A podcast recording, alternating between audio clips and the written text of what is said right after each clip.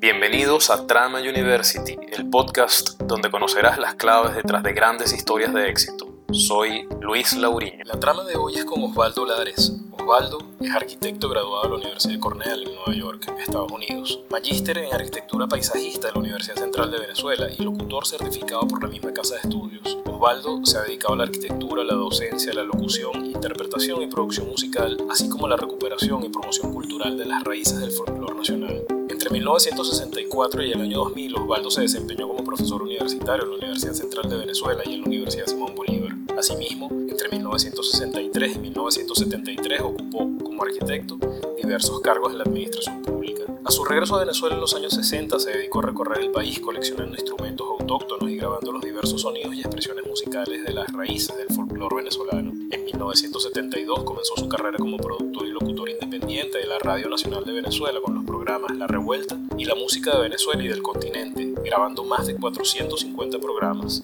Osvaldo ha colaborado en producciones discográficas de músicos emblemáticos del folclore venezolano como el Indio Figueredo y Lilia Vera. Ha sido autor y coautor de más de 15 producciones discográficas entre 1973 y 2008. Fue promotor y fundador de la agrupación Con Venezuela, conjuntamente con Charles Gruber Carías, Aníbal Lazoa y Freddy Reina, entre otros. Organización dedicada a estudiar e investigar las diferentes expresiones musicales de Venezuela. Ha participado como músico y presentador en más de 400 conciertos, incluidas 14 giras internacionales. Asimismo, ha sido director artístico de expresiones culturales del país tan como la Fiesta de la Tradición. Osvaldo ha obtenido múltiples reconocimientos, entre ellos recibió la medalla de mejor tesis de grado de Cornell University en 1956. En 1974 recibió la Orden Alfredo Corcho Cinta en La Habana, Cuba. En 1977 recibió la Orden Andrés Bello, su segunda clase. Diez años más tarde recibiría esta misma orden, pero en su primera clase. En el año 2005 se le otorgó la Orden Juan Liscano en su primera clase. En el año 2021 recibió el reconocimiento del Colegio de Ingenieros por su destacada labor docente en arquitectura de la Universidad de Simón Bolívar y ese mismo año fue reconocido con el Premio Nacional de la Cultura en su mención Cultura Popular. Con nosotros, Osvaldo Lares. Osvaldo, ya cumplidos los 90 años de habiendo recorrido toda la geografía nacional para hacer el mapa musical de este país, ¿cuál consideras la experiencia cultural más significativa que has vivido hasta la fecha? Bueno, la más significativa diría yo que fue la fiesta de la tradición. Eso me tocó a temprana edad. Estaba yo recién cumpliendo los 16 años. Afortunadamente, eh, mi tío Juan Liscano estaba casado en ese momento con mi tía Fifa Soto, hermana de mamá, y mamá me llevó a la fiesta de la tradición y yo fui como un espectador más. Y lo que vi esa noche en el nuevo circo fue algo que me deslumbró y fue algo como fundacional.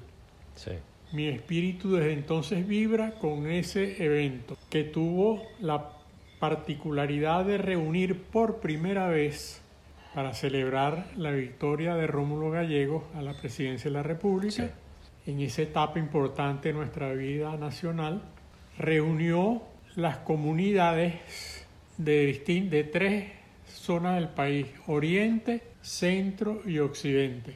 Fueron como 600 personas que vinieron, que no se conocían entre sí y que no habían eh, actuado quizás ninguna vez en público, en mm. una tarima, porque era gente que en sus regiones celebraba lo que era tradicional de ese calendario religioso que lo venimos cumpliendo desde la colonia.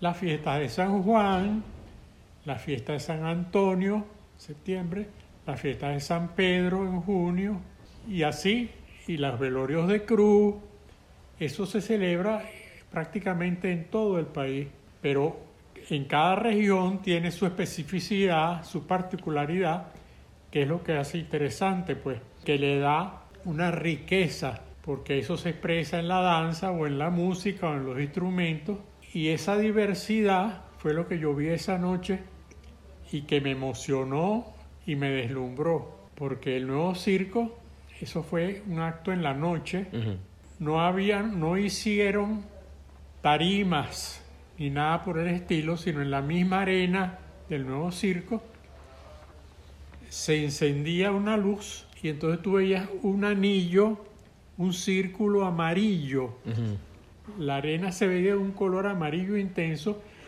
y cuando se prendía la luz estaban ya los músicos con su traje y su colorido y empezaban a tocar. Pero lo más curioso es que no se veían cables, ni micrófonos, ni nada, sino ahí estaban esa gente bailando y tú los oías perfectamente. Y después se apagaba ese y se prendía otro y ya en ese otro círculo estaba otra manifestación, a lo mejor requería más espacio, entonces el círculo era un poquito más grande de luz. E igual tú veías la gente actuando naturalmente y los músicos los oías y yo decía, ¿cómo es esto?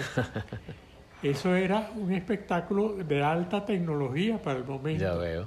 Después por Juan me enteré de muchos cuentos relacionados con ese evento. Este, algunos los podemos conversar aquí porque son muy interesantes porque ese evento fue el inicio de muchas cosas y modificó otras tantas. Entre otras Sí. tu propia experiencia que ya nos contarás, ¿no? Exacto. Claro. Entonces resulta que el nuevo circo tenía una malla Sí. suspendida de cables que en la noche no se veían, porque en la noche tú veías los círculos iluminados y la gente bailando, punto. Resulta que esa malla sostenía un micrófono multidireccional y una luz que alumbraba hacia abajo. Entonces, como tú estabas con una visual más arriba, tú no veías nada de eso, sino veías el círculo de luz. Claro. Y eso en el año 48. Eso en el año 41. Entonces, así ellos, cada manifestación le buscaron el espacio apropiado y empezaron a combinar apaga aquí, prende allá, apaga allá, prende aquí. Sí. Y, y te movían de una zona a otra al nuevo circo, te mantenían en una pendiente zozobra, pero deslumbrado, pues. Claro, y bueno, además deslumbrado no solo tú, sino todos los invitados, tanto nacionales como internacionales, que vinieron acá y salieron sorprendidos. Exactamente. Claro. La gente quedó maravillada y los caraqueños que se creían que conocían al país estaban viendo todos cosas nuevas que nunca habían visto. Claro. Y fue primera vez que se vieron los diablos de Yare. Los diablos de Yare, por ejemplo, parte de una cofradía y de una tradición muy antigua que viene de Europa del Papa Urbano VI de celebrar un día al cuerpo de Cristo. Sí. Entonces, los diablos de Corpus, diablos danzantes, se visten de muchos colores. Sí. Y hay todavía como unas 13 poblaciones en Venezuela que tienen esa tradición. Y Osvaldo, ahora que nos comentas un poco sobre esa maravillosa experiencia, bueno, que te sacudió no solo a ti, sino decíamos a todo el que vino a ver, pues aquella maravilla que hizo Juan Luis Cano, ¿no? Eh, que quería ir un poco a, a donde empieza todo tu trabajo, digamos, antropológico, ¿no? Tengo entendido que tras tu regreso de los Estados Unidos en los años 60, estudiabas en Cornell, eh, arquitectura, comenzaste a grabar diversos sonidos y expresiones musicales de las raíces del folclore venezolano y también a coleccionar, como lo estoy comentando, instrumentos particulares para su interpretación. ¿Por qué? ¿Qué te motivó a hacerlo? Bueno, yo creo que yo tengo el, el gusanito de la docencia dentro del cuerpo, porque todo lo que yo he hecho a partir de la fiesta de la tradición es eminentemente docente. La docencia la empecé en Cornell, ¿tú sabías eso? ¿No? Te voy, te voy a echar un cuento curioso de Sí. arquitectura, porque empecé a estudiar arquitectura aquí en Caracas, En Caracas, en la, la Universidad Central. Central, Sí. y la Universidad Central fundó esa escuela de arquitectura. Mis primeros profesores fueron nada más y nada menos que Carlos Raúl Villanueva Imagínate, qué lujo. y Malaucena. Esos dos profesores daban una cosa que se llamaba composición. El arquitecto diseña espacios y los compone. Bueno, en ese primer año yo tenía 17 años cuando entré en la universidad. Y entonces corrió la voz de que había un arquitecto, que había un estudiante que ya era muy famoso que se llamaba Fruto Vivas. Fruto Vivas era unos años mayores, mayor que nosotros Sí.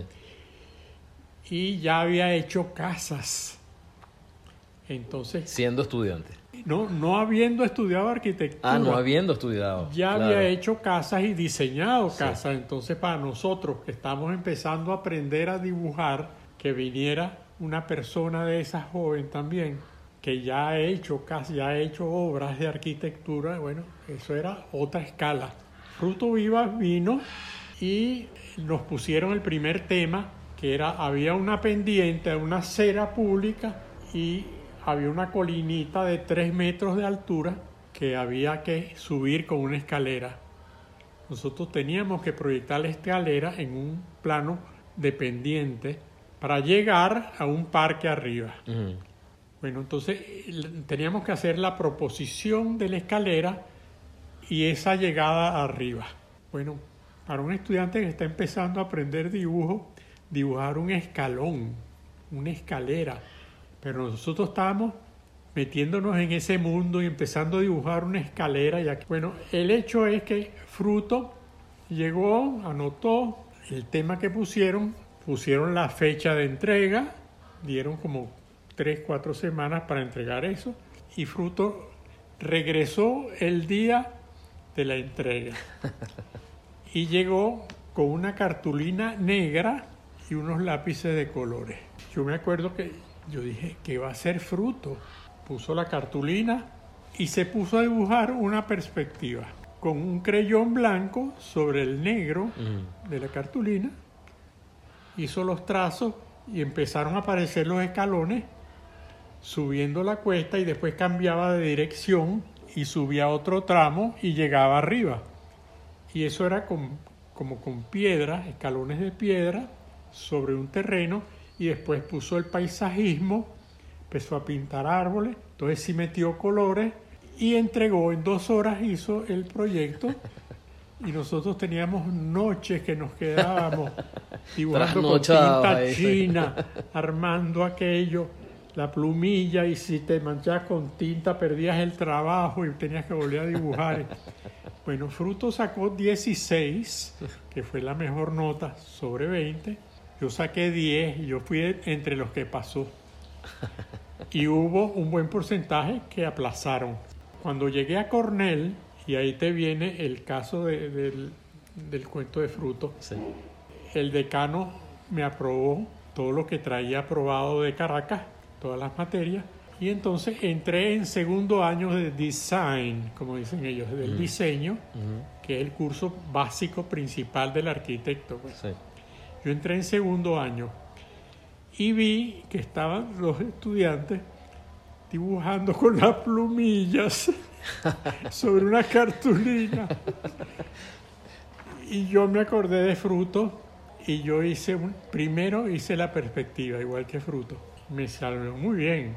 Bueno, yo saqué la mejor nota, me acordé de fruto, Claro. porque lo que a los americanos les llamó la atención que yo hubiera hecho una perspectiva, porque Sí. ellos todavía no habían visto en su materia, en, en descriptiva, todavía no habían Era visto puntos de fuga y todas Sí, esas cosas, sí. como para hacer una perspectiva. Y yo la hice a mano suelta. y así seguí pues sacando la mejor nota. Y después llegué al final, bueno, en, en Cornell conocí gente importantísima. Mm. Como yo era de los mejores alumnos de mi curso, allí empezó la docencia. Yo descubrí allí mi espíritu docente en todo lo que iba a hacer en el futuro. Sí. Porque entonces yo bajaba al nivel inferior y le preguntaba, "¿Y ¿qué, qué, qué estás haciendo? Y entonces el alumno me explicaba, no, estoy pensando hacer esto y esto. Y entonces yo le daba una crítica, pero en esa crítica le dibujaba una perspectiva de lo que él tenía planeado, que no se lo había imaginado en el espacio. Claro. Y ahora, Osvaldo, llegas de esa experiencia docente y básicamente de la arquitectura en Cornell, eh, pero vienes acá y compras un arpa y ahora entre ese descubrimiento de tu vocación docente, ¿no? Y alguna experiencia que te había pasado en los Estados Unidos con el reconocimiento de lo que podemos llamar venezolanidad, ¿no? De tus raíces. Cuéntanos un poco sobre eso, porque eso es lo que dispara Sí. toda tu actividad al llegar a. Venezuela en los 60, ¿no? Cuando yo llego a Estados Unidos, me doy cuenta Cornell es una universidad grande, privada, pero desde el punto de vista personal me di cuenta de que yo era un latinoamericano porque había muchos latinoamericanos, brasileros, cubanos, este, costarricenses, de todas partes de, Latinoamérica, y yo veía como ellos hablaban con orgullo de su país, de su música, de sus costumbres, y el mexicano con el corrido y el guapango. Y yo me pregunté, ¿y qué soy yo aquí? Yo soy un caraqueño que conoce las playas cercanas a Caracas y... Ya ahí. Y hasta ahí. De manera que tu experiencia para ese momento era absolutamente citadina. Claro. Ok. Ya me había llevado un disco del Indio Figueredo y por fin pude enseñar algo realmente venezolano. Y allí es donde yo... No habías descubierto tu propio país. En no había momento. descubierto. Tus fronteras eran Caracas. Caracas. Y el arpa tampoco la conocía. Tú sabes que Mm. nosotros los joropos que conocíamos eran con guitarra y cuatro. Claro. Nunca había venido un arpista a Caracas. En mi época, pues. Sí. Y ese fue el instrumento, el primer instrumento que compraste de tu regreso. Y eh, por eso ese fue el primer instrumento que ya había oído el, el Indio Figueredo y, y Ángel Custodio Loyola y me encantó la música del llano. Y yo me enorgullecía de enseñar que esa música era de mi tierra, pues, aunque no la había oído aquí todavía. Pero cuando regreso tengo las ansias de aprender arpa, arpa llanera, que después que me entero que hay otra arpa que es el arpa tuyera. que- y la descifré imitando el piano, pues como tocaba el piano, Sí. había un piano viejo en la Escuela de Arquitectura de Cornell que funcionaba en un edificio viejo también. Allá arriba en el ático tenían un piano viejo y ahí nos quedábamos nosotros y yo, yo entonces tocaba el pasaje o el joropo en el piano. Ya lo había sacado en piano y me fue muy fácil reproducirlo después en el arpa. Y entonces a tu regreso, digamos que tenías la idea de, de- de reconocer tu propio país, de reconocer tu identidad. Exactamente. Yo dije, yo vengo y yo esta- estas carencias que tengo las tengo que cumplir de alguna manera, voy a empezar. Y entonces ahí surge lo que fue la fiesta de la tradición. Yo había visto como esas imágenes que me ense- enseñaban qué era lo que Venezuela tenía. Entonces fui un poco en pos de esas manifestaciones regionales. Tú llegaste y entiendo que compraste un equipo especializado para grabar esos sonidos en exterior, etcétera. Exactamente. Y Yo recorriste región por región adentro, en sus profundidades, ¿no? A grabar esos sonidos. Y ahí me daba cuenta de que si yo llegaba a Toda Sana, Toda Sana me decía, no, el mejor tambor de la costa está en Toda Sana.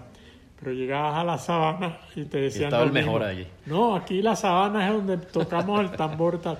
Y después en Caruao, no, pero aquí nosotros el tambor es una maravilla. Y San Juan y los toques. Y cada uno te vende su tradición y aprecia además que un turista, vamos a llamarlo turista, pues que viene de Caracas, se interese por lo que ellos hacen. Y ahí viene de que si uno de afuera reconoce que este tamborero es muy bueno, ellos también, entonces sí lo van a reconocer, oye, qué bueno es de verdad fulano de tal. Conocí cosas importantes, la, la parte indígena, por cierto. Tuve un- una experiencia muy grata con los yecuanas sobre todo. Llegué a verlos en un sitio, una población yecuana que se llama Culebra, que queda al pie del el Marahuaca y el, y el otro que está ahí, el Druida. Al pie de eso, de esos dos tepuy, hay una aldea que es Culebra. Dio la suerte de que mi vecino, eh, viviendo en el Placer, cerca de la Simón Bolívar, Klaus Jafé, que es biólogo, profesor de la Simón Bolívar, me dijo, mira Osvaldo, va a venir un yecuana. Y él estaba en una fundación, Terramar, como que se llamaba, que tenía su churuata hecha, pero aparte de la churuata del pueblo, tenía esa, donde cuando iban los científicos llegaban allí, pues. Entonces vino Francisco Díaz, un yecuana, y yo le dije, bueno, yo le, él puede dormir en mi casa. Y Francisco Díaz se hizo amigo mío, yo lo tuve en la casa y aprendí mucho de él, lo entrevisté, por cierto, porque él, él era el, como el yecuana que más que mejor hablaba español. Entonces yo le dije, ah, bueno, Francisco, entonces tú me vas a preparar un viaje porque yo quiero ir a grabar a tu pueblo, a grabar.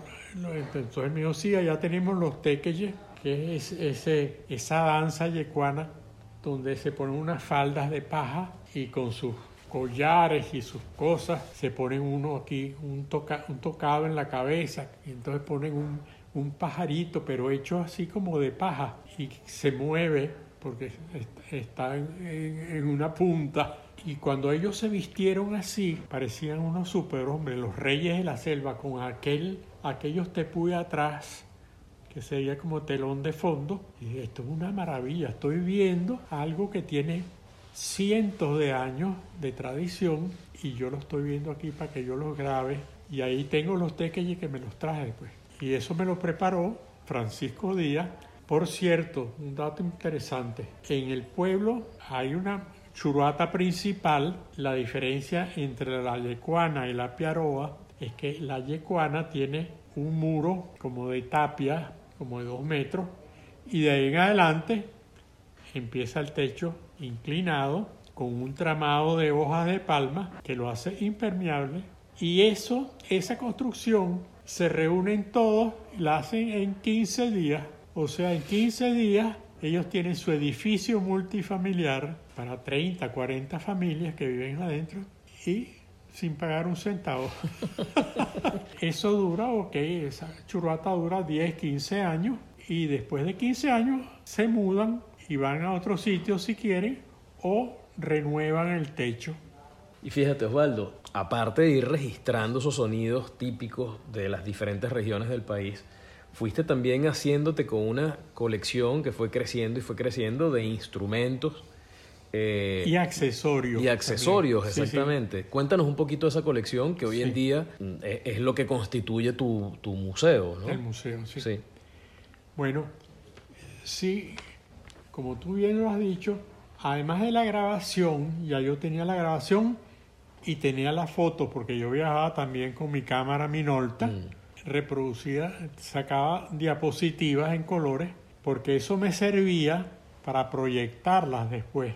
En la universidad, en cualquier evento de Con Venezuela, ya había fundado Con Venezuela. Con Venezuela se funda en el 74 si quieres hablamos un poquito de eso. Esa es una etapa importante en mi vida y vuelve a referirse a la fiesta de la tradición.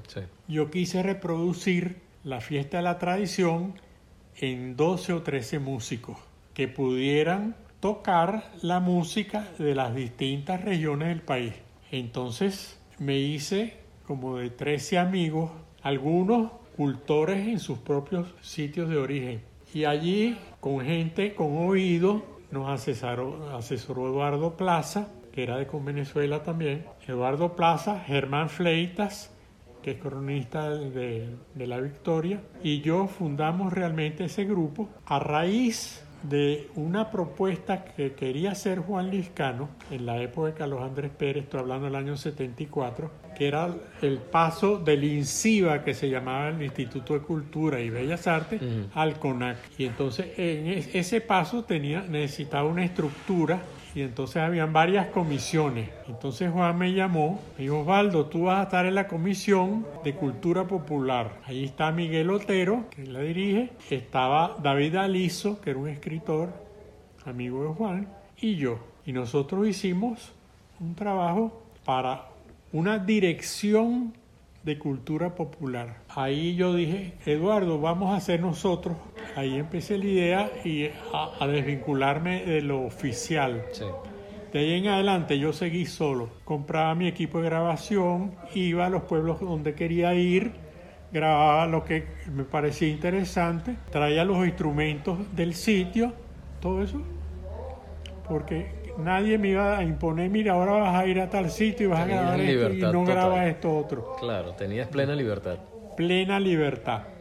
Entonces fundamos la Organización para la Conservación del Patrimonio Cultural con Venezuela. Bueno, ahí estaba Aníbal Nazoa, Alonso Gamero, este, Eduardo Sanabria, hermano de Tomás Sanabria. Estaba yo, estaba Billy Fogler, que se había graduado en Cornell también, de arquitecto. Habían cineastas, Luis Armando Roche, cineasta. Un alemán que había hecho el jardín botánico y zoológico, el, que, está... En Caricuao. En Caricuao. Mm. Ah, Charles Brewer Caría, un joven que está investigando y tal, y descubrió unas cosas, y el Sarisariñama y tal. Charles, vente para acá. Y así metimos gente muy importante, que hoy en día tiene sus propios nombres. Sí. Y Osvaldo, te iba a preguntar, después de haber recorrido todo el país haciendo toda esa labor antropológica, eh, recuperando instrumentos autóctonos, ¿qué es para ti Venezuela? Mira, la venezolanidad para mí es una mezcla, porque nosotros tenemos tres raíces importantísimas y todas esas se, juntaron en Venezuela. Tienes la raíz indígena y tienes el, el, mapa que está aquí. Tenemos todavía como 13 etnias principales que hoy en día siguen viviendo con su cultura, su lengua, su música, sus danzas. Eso de por sí es como un país de muchas culturas indígenas. Después llegan los españoles con la cultura de la cuerda, porque la de los indios es la flauta, los aerófonos. La cuerda son los cordófonos. Los cordófonos los traen los españoles, salvo un cordófono de una sola cuerda que sí es común en varias culturas indígenas. Los guajiros tienen el taliray, un instrumento de una sola cuerda, un arco, un arco musical.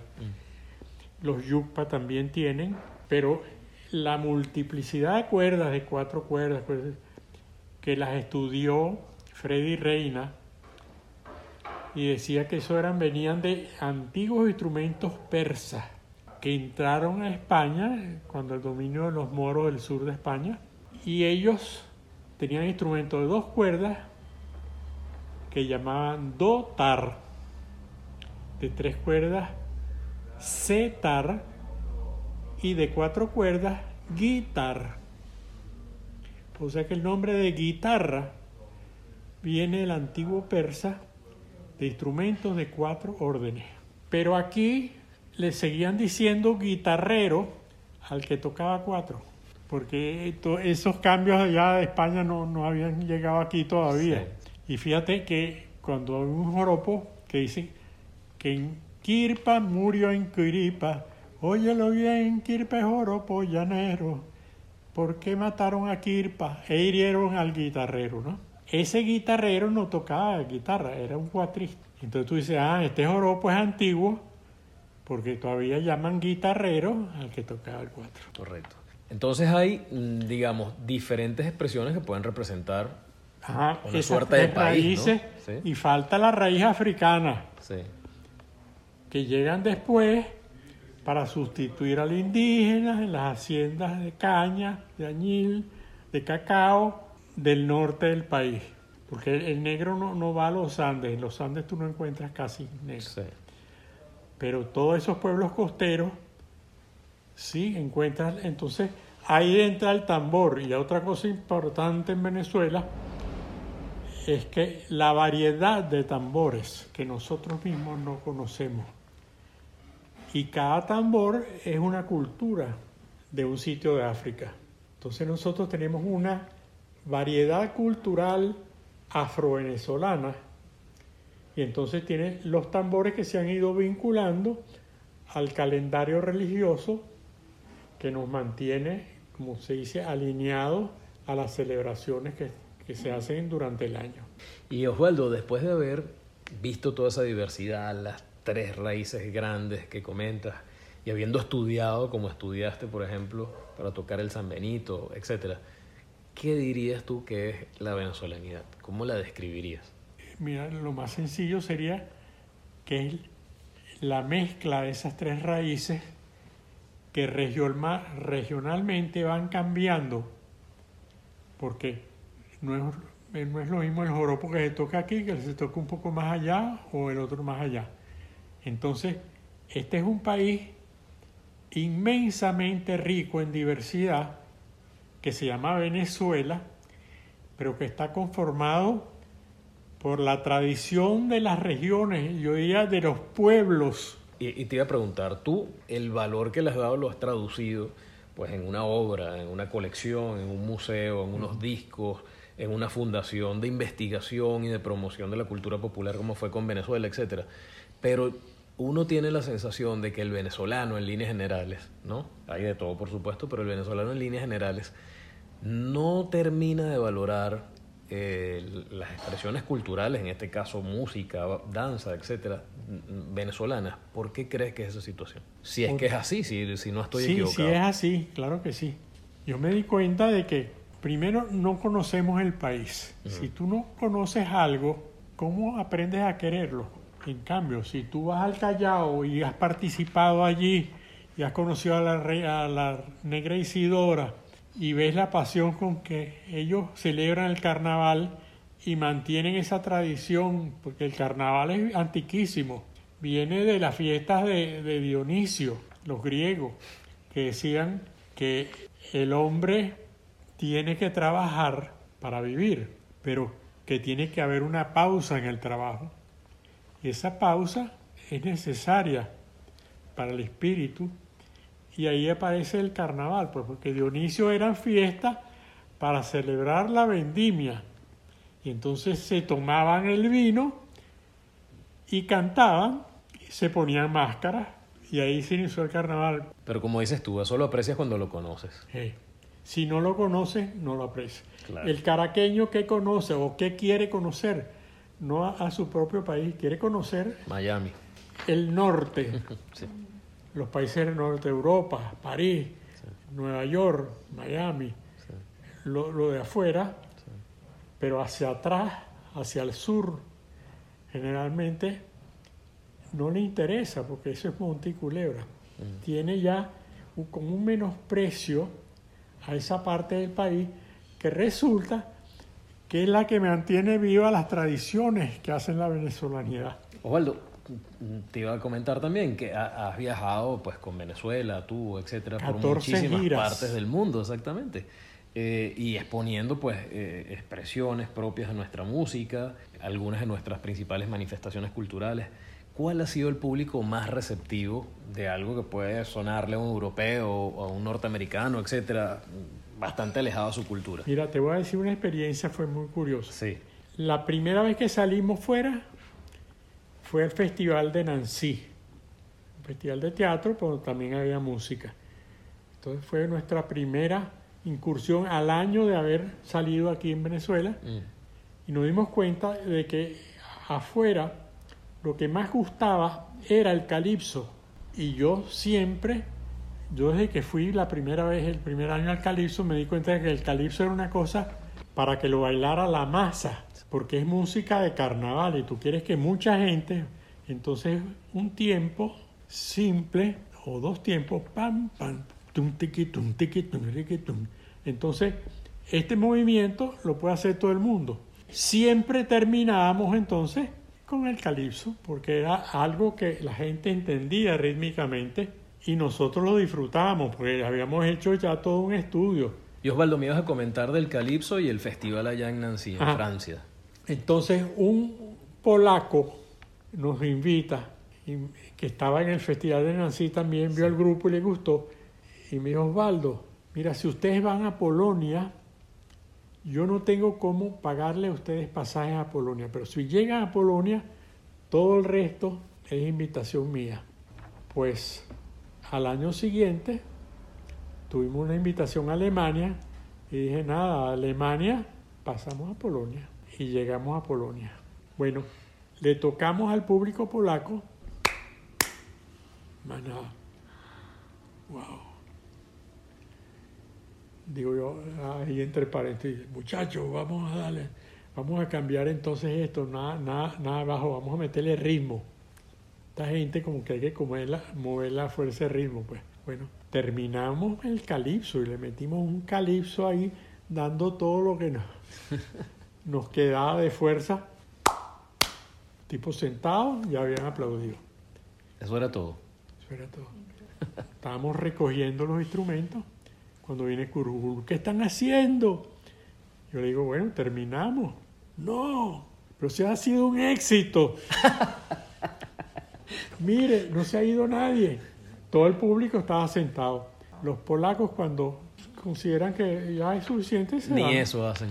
Pero si se quedan allí, es que les gustó mucho y tienes que seguir tocando. muestra de fusión es así. Dos aplausos y ya. Entonces, sí, porque ellos van a decidir después si les gusta. Claro. Pero les dan éxito, todos están sentados. Entonces, tocamos otro calipso con el resto de los que nos quedaba, el esfuerzo que ya habíamos echado aquello. Bueno, ese fue el público más raro. Sí, ya lo veo, ya lo veo. El callado era una maravilla. Ahora en tu cumpleaños a tomar ron. Osvaldo, hoy acumulas afortunadamente una, una serie importante de reconocimientos, ¿no? Que, que mencionaba al principio, tanto dentro como fuera del país, ¿no? Y una destacadísima y, loable, muy loable carrera como hacedor y promotor cultural, ¿no? ¿Cuál dirías tú que, que ha sido la fórmula que te ha permitido alcanzar esos niveles de excelencia? Mira, yo no sé porque yo no pensaba en niveles de excelencia como tales, porque yo estaba bonchando y visitaba los pueblos cuando había un bonche, generalmente. Entonces yo iba a bonchar con ellos. Entonces yo he bonchado en todos esos pueblos. Bonchado con excelencia. Con excelencia. Y yo, yo he sido un gozón en el fondo. Lo que he hecho es gozarme el país, pues.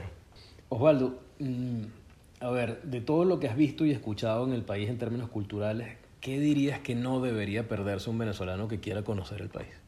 Yo diría que no debería perderse las manifestaciones que se siguen haciendo. Por ejemplo, la más importante es San Juan.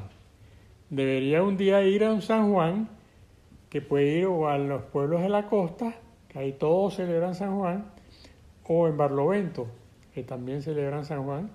Y si no, se van a San Antonio, en el estado Lara, a ver un tamunangue, pero para verlo, cómo el pueblo lo hace. Y seguro que le va a gustar.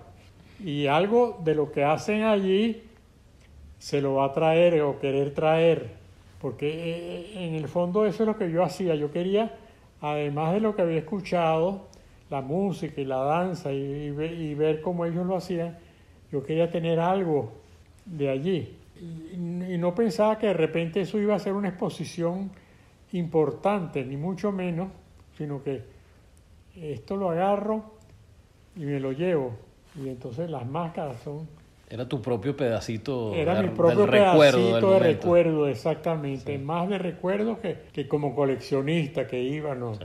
Osvaldo, finalmente, ¿qué consejo le darías a una persona que como tú haya decidido hacer una carrera como promotor cultural, preocupado por el rescate de las raíces o la preservación de las raíces culturales del país?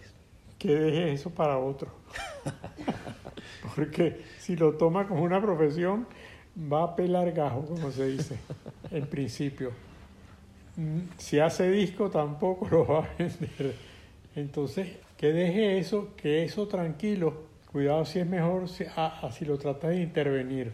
Las intervenciones siempre, hay veces hacen bien hasta cierto punto, pero muchas veces la intervención no es beneficiosa para, para la manifestación en sí, porque tú la, la modificas de alguna manera, porque tú quieres meterle algo más y tú quieres que sea más vistosa y lo que haces es echarla a perder. Mm. Entonces, yo diría así, si ustedes aprecian, vayan, gocen, pero dejen la cosa que ellos la resuelvan en la comunidad y que ellos mismos decidan qué es lo que cambia.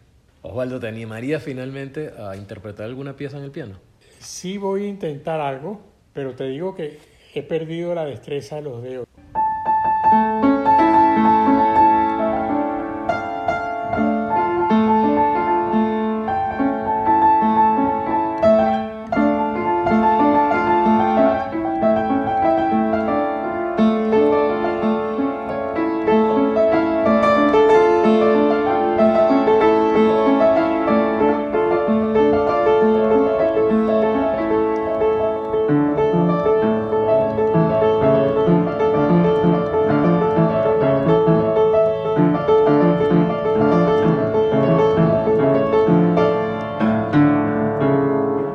Pajarillo.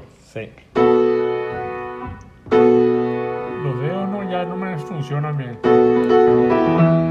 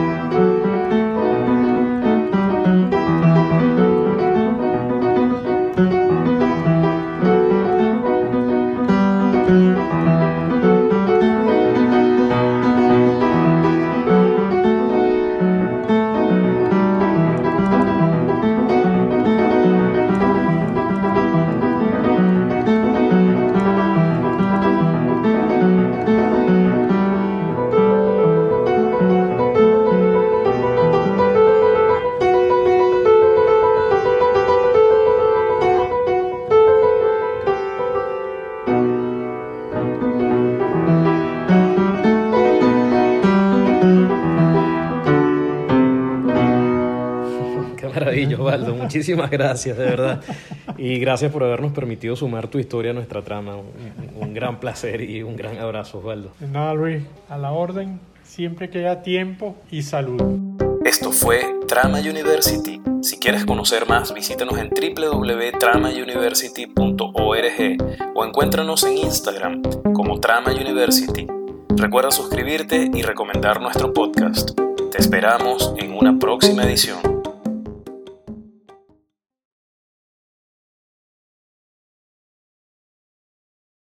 Yo me llevaba una conga, una tumbadora para el juego de fútbol y cuando Cornell metía un gol, tocábamos el mambo ese que dice uno, dos, tres, mambo, mambo. Entonces tenía mi grupito de latino y ahí empezó la idea de fundar un grupo musical. Bueno, y fundé el Latin Combo en Cornell, un grupo musical hiperesperaba los cortes, en la timbaleta, tan, y decían que eso era el coñac, en vez del conac, el coñac, porque Miguel Otero y esos intelectuales eran gente que se echaba muchos palos. El ron todo lo contrario, me estabilizaba, parece, y yo estaba... Uh,